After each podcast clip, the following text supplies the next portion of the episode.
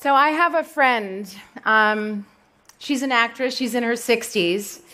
She's super bright, badass, emotionally intelligent. And a couple of days before Christmas, she was at the post office. It was really crowded, as it is around the holidays, and she was filling out some forms and she was really focused. And out of nowhere, someone moved her out of the way. Just physically put their hands on her and moved her out of the way. He apparently needed something that she was blocking, so he moved her.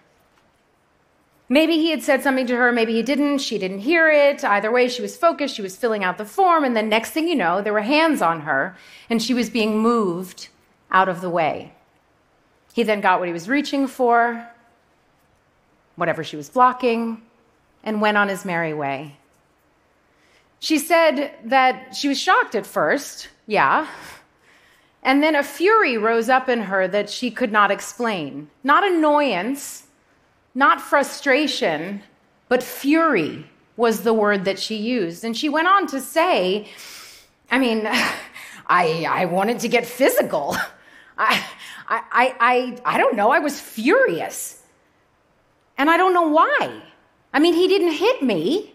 He didn't hurt me, he didn't violate me. He moved me. And I wanted to hurt him, or at the very least, run after him and yell in his face. So later, I was left pondering this fury and looking for an explanation as to why, even in her telling of it, I felt fury too, and why this was a word and a feeling that I was hearing a lot about lately. I feel like this is the point in the room where all the men are getting a little bit uncomfortable. It's okay. Stay with me. This fury is something that I have been chomping on since the last US presidential election. And it seems that many women have. This fury was not my friend's alone. Her fury was ignited by lifetimes of men helping themselves to women's bodies without consent.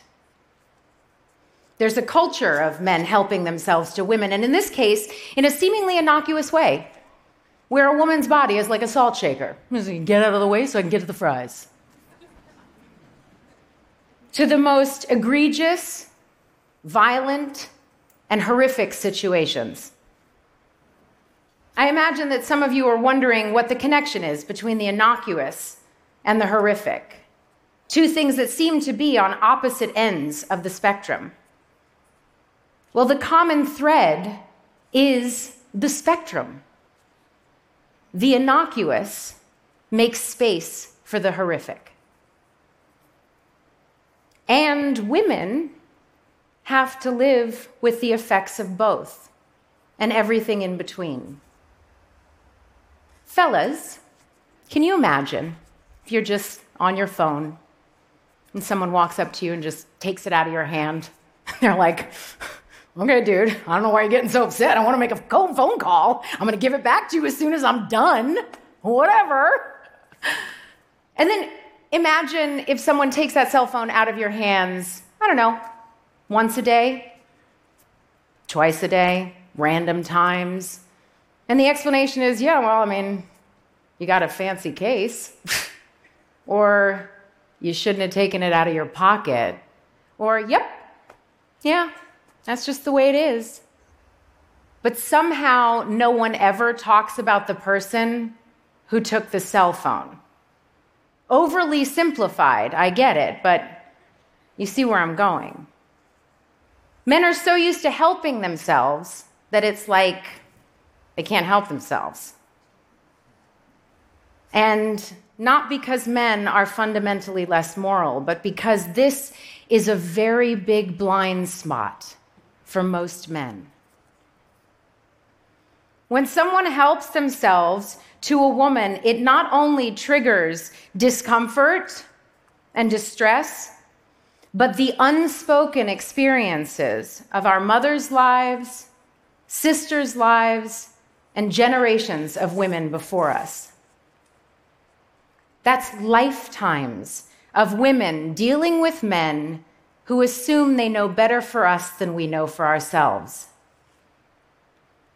Being the property of husbands, landowners, and having old white men tell us the fate of our lady parts.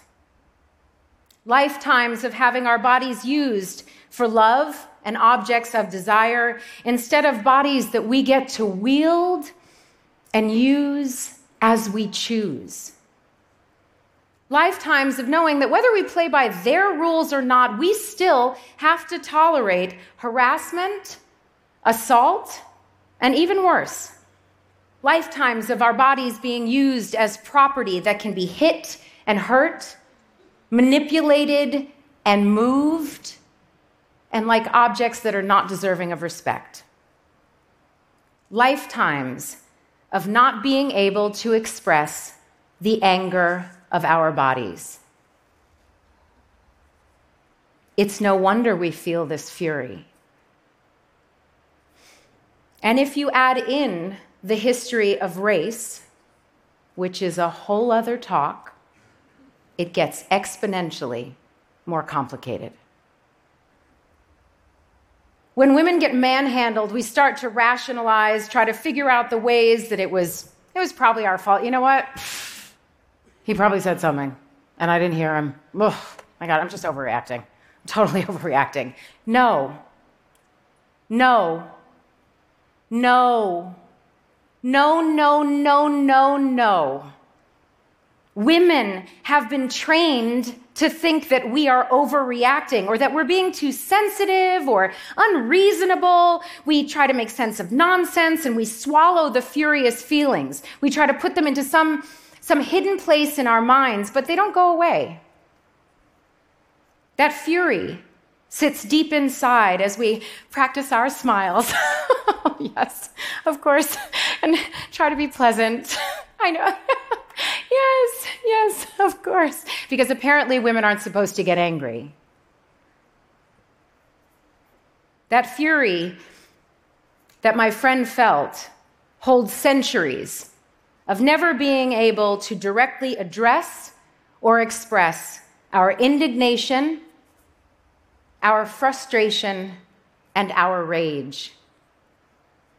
When someone thinks they can help themselves to our bodies, it not only ignites the current fury, but it lights up the past.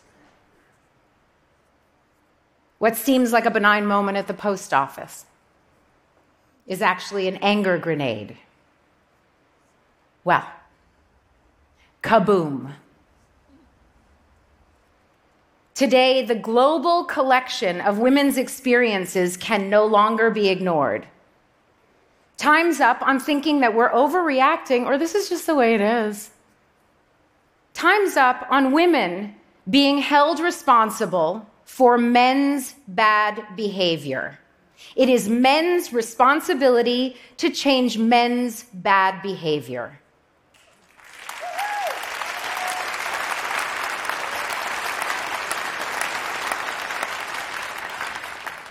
Our culture is shifting, and it's time. So, my fellow women and our gentle men, as we are here together within this particular window of this large scale movement towards women's equality, and as we envision a future that does not yet exist, we both have different invitations Men, I call you in as allies as we work together towards change. May you be accountable and self reflective, compassionate and open. May you ask how you can support a woman and be of service to change and may you get help if you need it.